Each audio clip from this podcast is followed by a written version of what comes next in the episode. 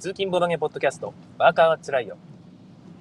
今日は2017年の12月18日、月曜日の朝の収録です。でこのポッドキャストは私、純一が通勤中ですね、車での通勤中に1時間ぐらいかかるんですが、この間に軽く30分ちょっとおしゃべりをして時間を潰そうという非常に ズボラな番組といいますか、適当な番組でございます。内容はボードゲームの紹介ですとか、ボードゲーム業界のあれこれ話ということになっております。で車を運転しながら録音しているもので、少し間が空いたりとか、雑音がゴトゴトゴトゴトとね、悪い道を走っているとなったりとかっていうことがありますが、ご容赦いただければと思います。はい、福井の方はだいぶ雪が積もってまいりました。昨日の夜とかもね、すごかったです。今週末は私土曜日日曜日と連続でボードゲーム会に参加しましてかなりボードゲー中を しましたね、はい。えー、まあ、土曜日の夜遅くまでやったおかげで、えー、まあ、2日連続ということもあって、えー、日曜日の越前市ボードゲームの会いつも私夜中まで一緒に行って最後にラーメン食って帰るんですけどもさすがに途中でなんかもうああなんか満足したわと。十分ボードゲーム楽しんだわということになりましてなかなかめったにないんですけどね。特にこの2日間やったゲームがですねどれもこれも本当面白いゲームばっかりでなんかその物足りないっていう状況にならなかったんですね。で満たされましてもう最後まで行けずにその夜晩ご飯ぐらいの時間にはあ今日はこれで失礼しますと言って帰りました、まあ、ちょっとその疲れていたっていうのもあるんですけども。はい、少し体休めないと、まあ、今日からのね仕事に差し支えそうだなと思ったのもあって、えー、置いてましたという感じでした、えー、2日間ともね非常に楽しかったです。ありがとうございました、えー、で今週はその遊ばせていただいたゲームを、えー、の紹介ですね。その紹介を中心にしていこうと思っています。まなんか他に Twitter とかで話題になったようなえ、いわゆるゴシップネタっていうのも何でもっていうことないんですけど、まあ、そういう話があったらそれも紹介していこうと思って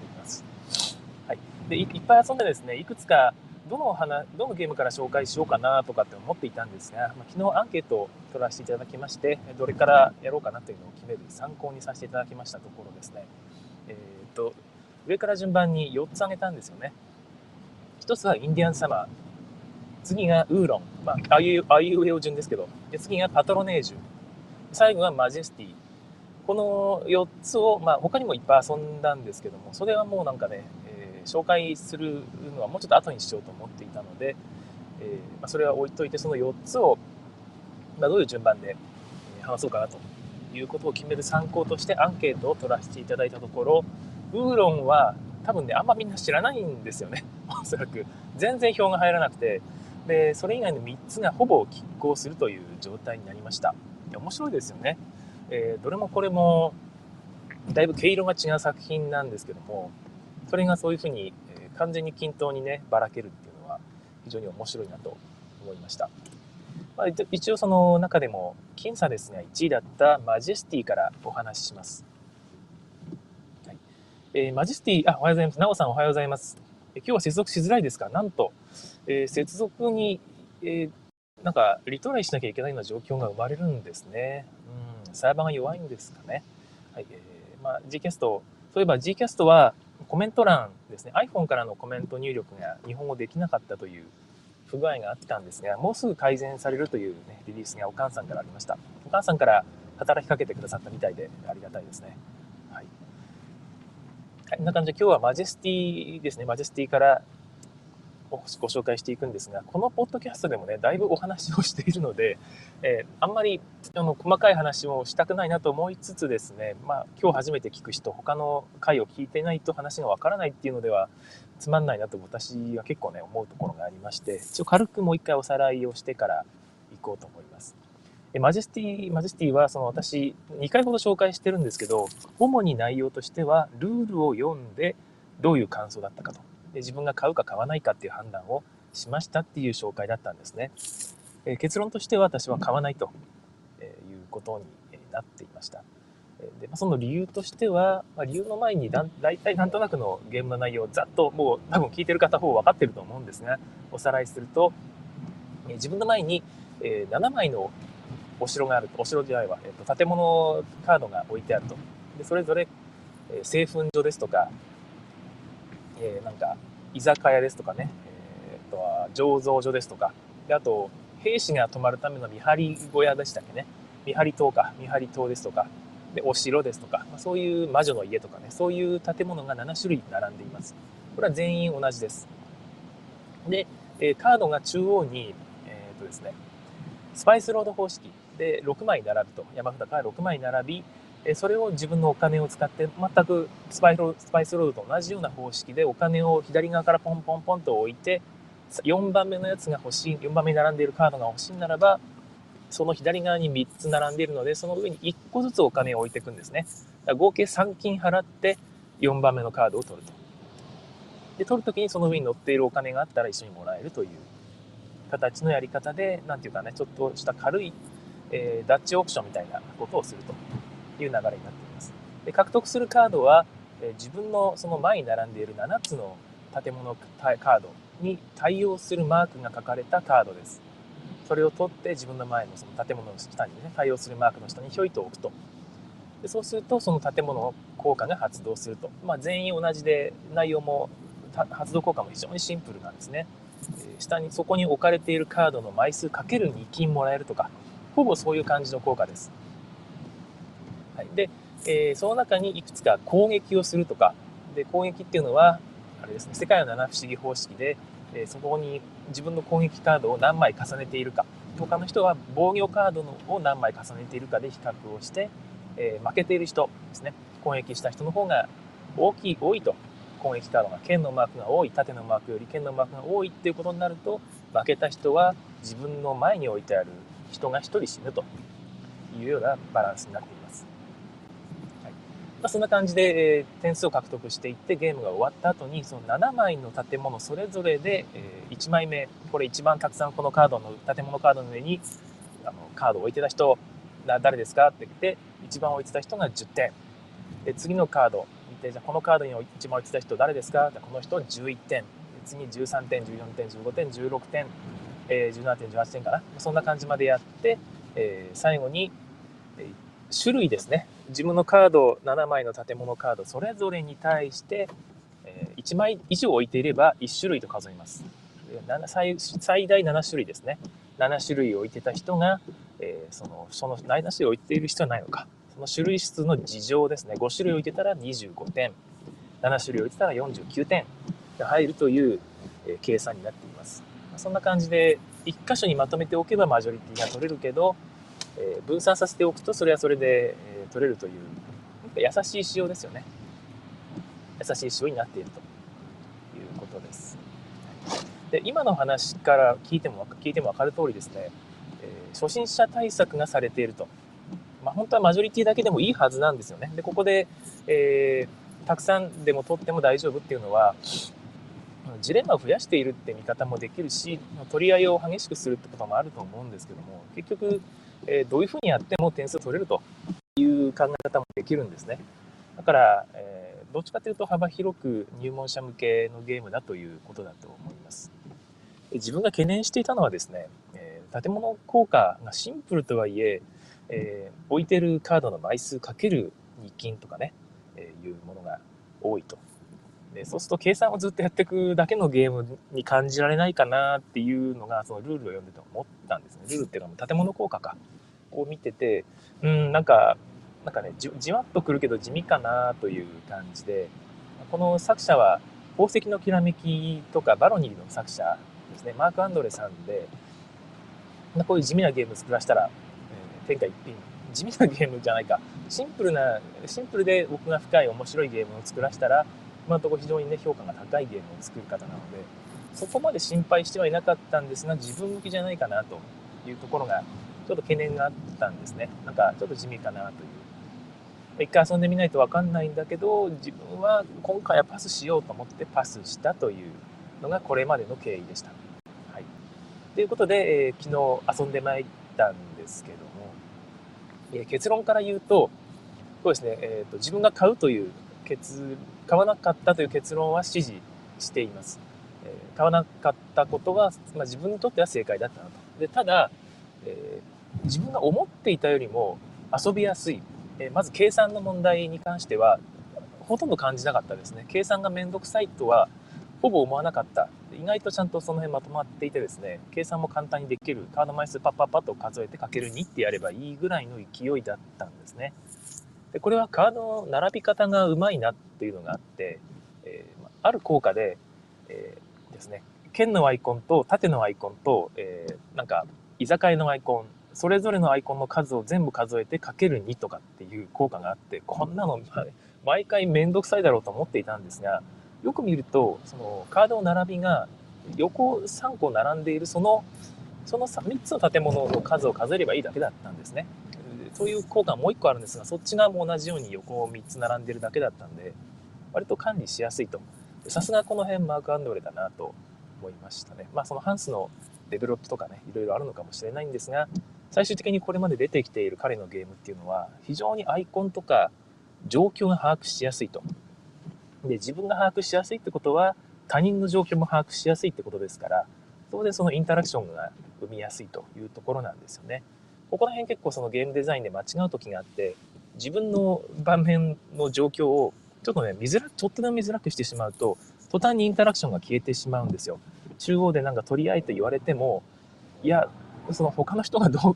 状況を見えないからってそこまで見てらんねえよっていう、まあ、ゲームが結構多くてですね。その辺間違ってしまうとせっかく作ったインタラクションが消えてしまうということになりかねないと思っています、まあ、この辺マーク・アンドレが非常にうまい部分ですよね。宝石のきらめきであの2つ宝石があるとかねついてるカードっていうのが、まあ、基本的に基本カードにないというのはそういうところだと思います。そういうのが増えてくると把握できなくなってくるってことですね、まあ、拡張で出てしまったんですけど あれがまあどういう意図で作られた拡張なのかちょっと分かんないですね僕はあの拡張は評価していませんえー、そんな感じです。あ、なおさん、コメント。ウーロンが一番気になる。そうですよね。あの、知らないゲーム、逆に気になるって人も多いと思うので、えー、ウーロンもこの後、時間があり次第、お話ししたいと思います。でマジェスティ、えー、で、一つ目は、その、計算が意外と簡単だったと。さすがですねっていうところですね。で、だからそこに懸念を持って、計算めんどくせえんだねえの？って思った人がね、他にいたら、そこは大丈夫でしたということを言いたいと思います。でただ、計算は面倒くさくないけども計算をするゲームっていう部分は合ってました。あの計算ばっかりずっとしてるゲームだなっていう部分は合っててそれは私はそこまでやっぱり、えー、好きじゃないんですね。ずっと計算してるだけのゲームっていう感じは一つしました。あだけではないですね。あの計算が結構やっぱ 2×2×3、えー、6点ですね 2×48 点ってってねで、ここは 3×3 だから9点ってそういうことを毎手番やっていきます。サクサクですね、かなり。3人で最初やったんですけど、25分っていうか20分かからなかった気がするんですよね。もう一回やりますかっていう感じの、えー、感じでした。ただ、うん、どうかな、その、一緒にやった人たちからも、これは面白いな、ちょっとちょっともう一回やりましょうよっていう感じではなくて、ああ、え、もう終わったんだ。うん、もう一回やりますかもう一回ぐらいやりますかっていう感じではあったんですよね。なんかこれ、聞いてる人、じゃあいらねえやってなりかねないんですけど、僕はあの気になってる人がいたら、ぜひ買った方がいいと思ってます。あの、面白かった普通に。で、思った以上に本当面白くて、いや、いいなと思ったんですけど、ただ、その、よく考えると自分はそこまでリプレイしないかなというところが思ったんですよ。2回やったんですけど、2回やって、なんとなく流れが見えたと。えー、防御カードをおろすかにしてはいけない、攻撃カードもおろすかにしてはいけない。で、そこが多分一番の肝で、そこをどうにかなるんなら、今回の展開はもうこれ以上戦争そんな起こらないかなというのをどこかで見極めて、じゃあどこを伸ばすかというところなんですけどね。えー、まあ、どういうふうにやっても結構点数は取れるし面白いと。ただ最終的に流れによって結果が決まるという感じで、うまくやる方法とかあるかもしれないんですが、なんかその、特化型とかっていうのがね、なんとなく、うん、見えないというか、最終的に特化って言っても7種類しか最大ないですし、それの組み合わせでっていうこともあるんでしょうけど、ななんかね、その、自分がやりたいことは2回の中で大体できたなと、あの、いうことが、えー、見えてですね、2回やって結構満足できました。まあ3回目、4回目、いくらでもやりたいゲームではありますので、誰かにね、誘われたら喜んで参加したいゲームだと思います。そういう意味で、えー、リプレイもかなりできると思いますし、オープン会向けだと思いますね。知らない人とも一緒に遊べると。短時間でできるとでちょっともう一回やりましょうよとかね、横で見てる人が私も次やらしてって言えるいい感じのゲームだと思います。はい、で、もう一個がですね、コンポーネントがね、本当に思った以上にびっくりして、あの、良いんですよ。コインが、あの宝石のきらめき系のコイン、あれをちっちゃく、一回りちっちゃくしたような点数チップがごそっとつきます。もうそれを使って他のゲームとかね、ポーカーとか、そういうポーカーチップに使ったりってこともできるぐらいの非常に立派なチップが1セットごそっとつくんですね。1金、2金、そして10金、えー、っと50金と100金か、はい、のコインがついてて、まあ、5金がないのがちょっと面倒くさいんですけど、海外だとありがちですよね。えー、ただ、まあ、全然問題ないえ。立派なコインがザクザクついててですね、重みもあってやり取りもしやすいということですで。この辺おそらくマーク・アンドレのゲーム全部こんな感じなんですよね。コンポーネントとか、えー、やり取りするものを多分プレイしやすいっていうことを最大限意識しているんだろうなと。そこのインターフェースに気を使っているってことで多分この部分も譲れなかったんじゃないかな。ハンスとしてはもうちょっと安いコンポーネント使おうよと。それであの利幅上げようよって思ったんじゃないかなと思うんですが、えー、しっかりこうついているってことで、勝手に考えてますけど、ハンスはそもそも立派なコンポーネントをつける方ですが、それにしたってね、この価格で、こんだけごっそりね、しっかりしたものが作ってすごいなと思いましたね。ただその分、カードの方の品質は悪いです。えー、おそらく買った人全員がそう思うと思うぐらい、えー、カードの品質は良くない。最初から反ってますね、少し。だまあそれがそのプレイにそんなに支障があるかっていうとそこまでじゃないので、えそれよりもあの立派なねチップコンポーネントがついてるってことの方が大事なんだろうなと思います。カードはエンボスもかかってないしちょっと反ってるという感じがあるっていうのが、えー、一つ懸念事項ではありますがまあですねチップの方が大事かなというところですね。はい。えー、マジスティ他に何か語るところあったかな？うん。だから自分がその2800円、駿河屋で2800円ぐらいの時に予約しておけばよかったなってちょっと思ったっていうのは、まあ、あるんですよね。ただまあ買ったらどこまでやったかなっていうと多分2回ぐらいやって3回目がなかなか訪れないなというゲームなんじゃないかなってちょっと思ってですね他の人が買っていただけたんならそこでやってで結構その何て言うかな初心者の方が好んで買いそうなゲームなんですよね。ただその初心者の人が買ったっていうゲームは私それ好きですやりたいやりたいって自分から言えるぐらいの内容なのでそういう人にやってやらせてもらう方が、まあ、自分にとっては幸せかなということで、まあ、最終的に買わなくて、ま、正解かなという結論を出したということです。だ本当のチップは あの未練があるというかあのチップいいなっていうところがありましたね。はいえー、マジェスティそんなところでした。私はおすすめです。あの迷ってる人がいたら買えばいいと思います。僕があの計算と大変でどうかなっていうところがどうしてもその押し切れなかった部分だったので、まあ、これが解決されたってことは非常に素直に人に勧められる良いゲームじゃないかなと思いました。はい、でもう一つ、えー、次がですね私パトロネージュについて話そうかなと思ったんですが昨日の夜パトロネージュのその紹介文ですね NGO さんの紹介文を読んでこのこの熱量すごいなとこれだけの熱量に対してパパッとやなんかね解説して終わるっていうのはあまりにも申し訳ないなというか話したいことがいくつかあるなと思ったので次回まとめてパトロネージュ専用でお話ししようかなと思いました。というわけで今日は残りウーロン。全然票が入らなかったですね。アンケートで票が入らなかった。ウーロンの話をしたいと思います、はい、ウーロンは、ギャンブルゲームです。全然その戦略を持ってどうこうっていうゲームじゃないんですね。賭けをしてその賭けに勝つというだけのゲームだと思ってください。チンチロリンに近いと思ってください。それぐらいのゲーム性です。えただギャンブルゲームって面白いんですよね。ドイツゲームファンが好んでやるようなゲームではないのかもしれないんですが、えチンチロリンにはまったことがあったりね、友達と一緒にやって、えポーカーとかギャンブルゲーム、ポーカーはちょっと違うか、えギャンブルゲーム好きなんだよと、文武天武にかけてこう、サイコロ振って出目にね、一喜一憂するとそういうゲームが好きな人には僕はたまらないゲームなんじゃないかなと思いました。えー、もともとは、えっ、ー、と、あ、なんだっけ、まあ、ちょっと名前を失念しま失念してしまいましたね。普通のダイスゲームが、のギャンブルゲームがあるんですよね。えー、それをちょっとルールを少し変えたぐらいのゲームに近いもののしたメカニクスのもとに作れているゲームです。でだまあ、ただギャンブルです、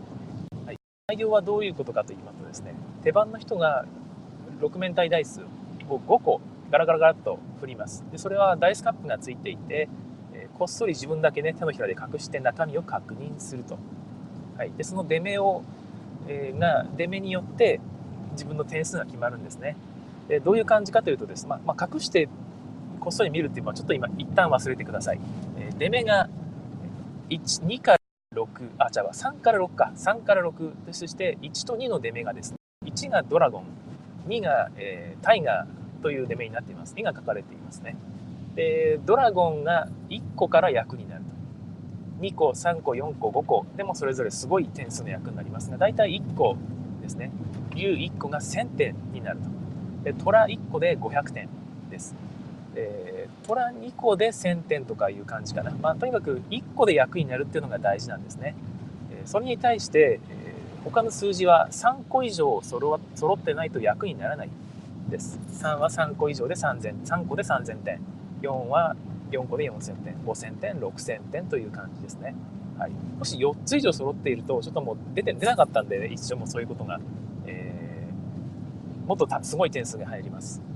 6, 最6の5ゾロとかやると6万点入りますよね。その瞬間ゲーム終了です。誰かが6万点超えたらゲーム終わりなので、それぐらい稀なことだということでしょうね。あと、ドラゴンが5個揃っても、これはもう、えジャックポットって書いてあって ゲーム終了で、それもゲーム終了で、その人の勝ちです。はい。何しろ5個揃ったらほぼその人の勝ちだろうなっていう感じのゲーム性なんですが、まあ、めったにないし、前回の時もそういうことは起こりませんでした。はい、そんな感じで、え3が3つ、数字が3つ揃うっていうのがなかなか難しいゲームだったりするんですが、たまに出るとドラマが起こるという感じですよね。はい。で5個振ったと。で、出目が、例えばドラゴン、タイガー、あとが、まあ、3、4、5とかね、適当な数字だったりするとですね、その中から、えー、1つ以上、1つ以上の役を作って、1つ以上というか、なんか役を作って確定させなきゃいけないんですね。1つ以上ですね。はい。で、今だとドラゴンって役とタイガーって役ね、タイガー1、ドラゴン1って役を確定させることができます。で、残ったダイスをまた振り直すことができるんですが、えー、振り直した結果に1つも役がないとバーストです。これまで確定させた役も全て没収ですね。えー、せっかくタイガーとドラゴンで1500点の一応勝利点、勝利点お金ですね、お金を獲得する権利を持っていたのに、もう一回 3, 3つのサイコロを振ってしまったがために、えー、失敗してバースト0点ということになりかねない。だったらここで確定させてもう終わりですというふうにして手番を終わって1500点もらった方がいいんじゃないかというところが出るんですね。はい、ところが、えー、これがまたね、悩ましいところで、もし、残り3つですから、どうせ出てもドラゴン、ドラゴン、タイガーでね、あと2000点とか2500点とか追加するぐらいのために1500点を失うというリスク背負ってらんねえよって思うかもしれないんですが、えー、すごいのが、すごいっていうか、まあ、結構他のゲーム見るんですけど、えー、残り5個のダイスですね、残り3つか、今で言うと、ドラゴンとタイガーを確定させて、残り3つを振り直すと。だからまた1個、1個以上でもドラゴンかタイガーが出れば確定できるわけですよ。でそれを確定させて、また残りを振ってってことをやってって、全てのダイスを確定させることができたら、はい。もう一回全部を回収してね、これまで獲得した賞金は置いといたままですね、もう一回5個のダイスを回収して、また最初から振り直すことができると。このルールが熱いんですね。僕このルールがあるダイスゲーム大好きでですね、で、まあまあ大好物なんですけど、あれもそうですよね。えー、国津屋の金庫、金庫破りでしたっけ？はい。あれもすごい好きで欲しいなと思ってるんですが、これも同じようなメカニクス持ってると。で、振り直しっていうことをやりたくなるので、思わず、いや、やるでしょってやっちゃうんですよね。で、もし、で、それがすごい楽しいです。ただで、まあ、出なかったら結局前に獲得した賞金も含めて全部パーなんですけど、そこら辺のギャンブルゲームですね。この部分まではおそらく他のこれまでの伝統ゲームとほぼ変わってないはずです。僕そっちの方のルール知らないんですけども。はい。はい、えー、っと、で、えー、それに対して、ま、見てる人はその人のギャンブルをじーっと見てるだけかというとそうじゃないんですよ。えー、その人がいくら稼ぐかっていうのを推測すると。で、今回は5000までだろうと思ったら5000までのカードに、カード前に伏せて出して、ねえー、でそこに自分の掛け金を載せると当たるとそのかけた分と同じ額が返ってきます外れると全部没収ですね。えー、っていうような賭けをするんですね。だから、えー、だからその手番の人は隠して、手で隠してこっそり自分だけ確認するっていうことをします。で、またこの部分、最初の部分は全く情報がないんですね。えー、サイコロを振ってその人の表情を見るぐらいしかない。この部分は、えー、多分ドイツゲーマーは、なんだよこんなの読みようがねえよってなると思うんですけど、ギャンブルゲームですからね、そこは、えー、うまく、えー、て言うかね、自分の中で消化してください。ギャンブルゲームですから。で、ただそこから先ちょっと読みがあります。一回振って、みんながね、裏向きで自分がね、今回は500から5000の間だろうとかね、もしくは5500から1万の間だろうと。でもしくは1万以上だろう。もしくは0だろう。この4パターンで書けるんですが、まあ、手札に4枚持ってるんですよね。裏向きでどれか1枚選んで他の人が書けるという感じです。ちなみに1万以上にかけると4倍になって帰ってきます。つまり5倍、まあまあ、資金が5倍になるってことですよね。4倍分の値段を追加でもらえるということになります。他なんだっけな、5000から500だと2倍なんだっけな？2倍というか、えー、3倍になるんだったっけな？なんかそういう感じの、あとは1倍、1倍っていうか2倍になるだけですね。っていうだけですけど、なんまあやっぱりたくさんかければ2倍になっても全然ね、たくさん入ってくるんでいいですよね。そんな感じでかけていくんですけども、1回目、その手番の人がダイスを振って自分だけ見てみんながかけたと。で、その時にオープンって言って全員に見せるんですが、そこでど何を確定させて何個振り直すかまではみんな見てると。もう一回こう振り直すって決めたらですね、また振ってダイスカップの中で手番の人だけが見て、それを見た上で他の人はさらに自分の掛け掛け金を別途追加できるんですね。えー、カードを増やせるわけじゃなくて自分がすでに伏せておいたそのカードの上に乗ってるお金にさらに追加でお金をかけるっていう判断ができます。だからまだ、えーと、5500 5500から5000の間でかけてる人がいて最初の出目でいきなり、えー、63つが揃っちゃったとかね6000確定しちゃったという人はもうそれ以上かける必要はないですよね。けどそれを見て手番の人がこいつら全員ひょっとして、ね、そこら辺かけたんじゃないかと思ったら、えー、まだ行ってもいいしもしくはあれこいつらさらにベットしてくるぞ。ひょっとして俺が1万以上行くことまで期待してかけてんじゃないのかとかそういうところを読んでじゃあここでやめておきますね。下手にみんなに得点倍にされてもたまったもんじゃないですから。っていう判断ができたり駆け引きがあったりします。で前回はあんまり起こらなかったんですけどこれは全員ゼロにかけてんだと 思ったらすごいちっちゃい額でもねこの辺で僕はやめときますという言い方もできますし、えー、まあ、いろんな読みがあってあえて、ま全員4000これは全員500から5000内にかけてんなと。で自分1500だとねドラゴンとタイガーを今確定させて残り3つ振ろうか悩んでるって時があったらあえて振っちゃうんですよね。バーストさせる方向に行くと。このままじゃ俺これ普通にみんなの掛け金の間や収まっちゃうぞと。多くて4000くらいにしかなんねえぞこれってなった時に、えー、あえて振っちゃうんですよね。どんどんどんどん。でバーストさせたらそれはそれでみんな掛け金外すし自分はまあ1500失うぐらいだったら別にいいよって考え方。で、ね、思わずね、えー、思わずっていうかもしくはひょっとして全部きれいに揃ってもう一回振り直して、えー、さらに掛け金上乗せで5000を超えるって可能性も全然あるわけですよ。そこら辺で、えー、やり取りがあるとちょっと待てよおいおいとみたいなね感じの非常にえ楽しい場が生まれます。あウーロンのルールはどことなくグリードを思い出すというですね。僕グリードは知らないんですけどそういう風な系統のゲームってあるんでしょうね。おそらく。こういうゲーム僕も大好きです。ウーロンはすごくおすすめで今バネストさんで、え、販売中に残り5個になってますね、え、自分も欲しいなと思ったんですけどね。ちょっとどうしようかな。そんなにめちゃくちゃ安いってもんでもないので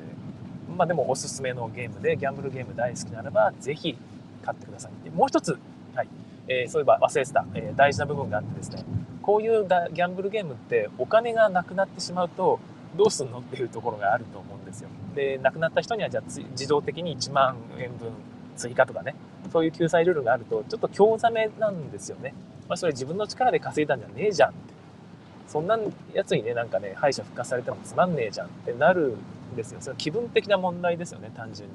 だけどこのゲームはそうなってなくて、あくまでも自分の力でやったっていう演出ができるようになっています。何かというと、中央に各ラウンド、ラウンド4ラウンド進んでいくんですけど、ラウンドに応じたそのボーナスかけ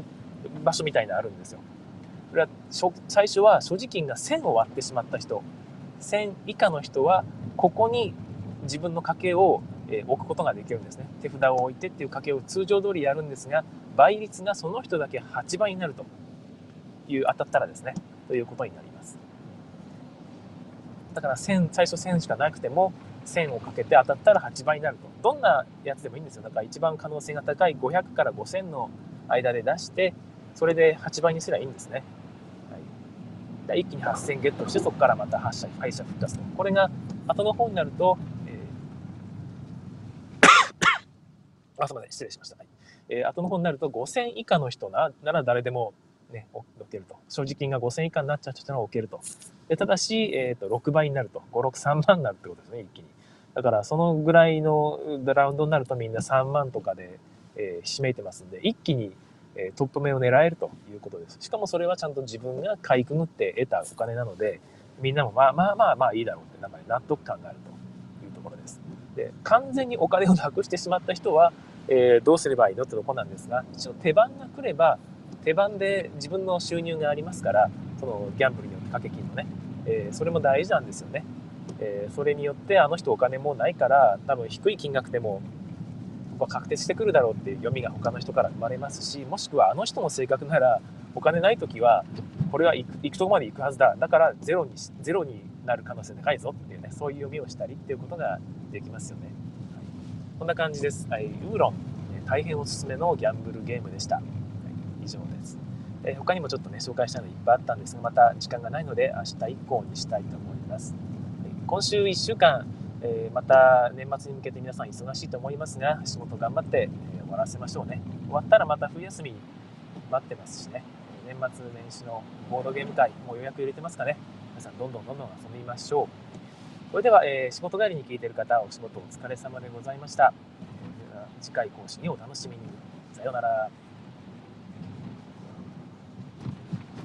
い、えー、ここからは、えー、追加のおまけタイムとなります今、えライブで聞いてらっしゃる方、11人ぐらいいらっしゃっていますね。ありがとうございます。でこの方が今すぐにライブを切ってしまうと、今3分おけぐらいで配信されてるんですが、こちらがブツッと切れてしまうと、途中にもかかわらずということが分かっておりまして、これも改善してほしいんですけども、えー、ライブ放送を聞いている、最後のね、さよならの部分までは聞いてほしいなということで、あと3分間ぐらい適当なおしゃべりを、えー、しようと思います。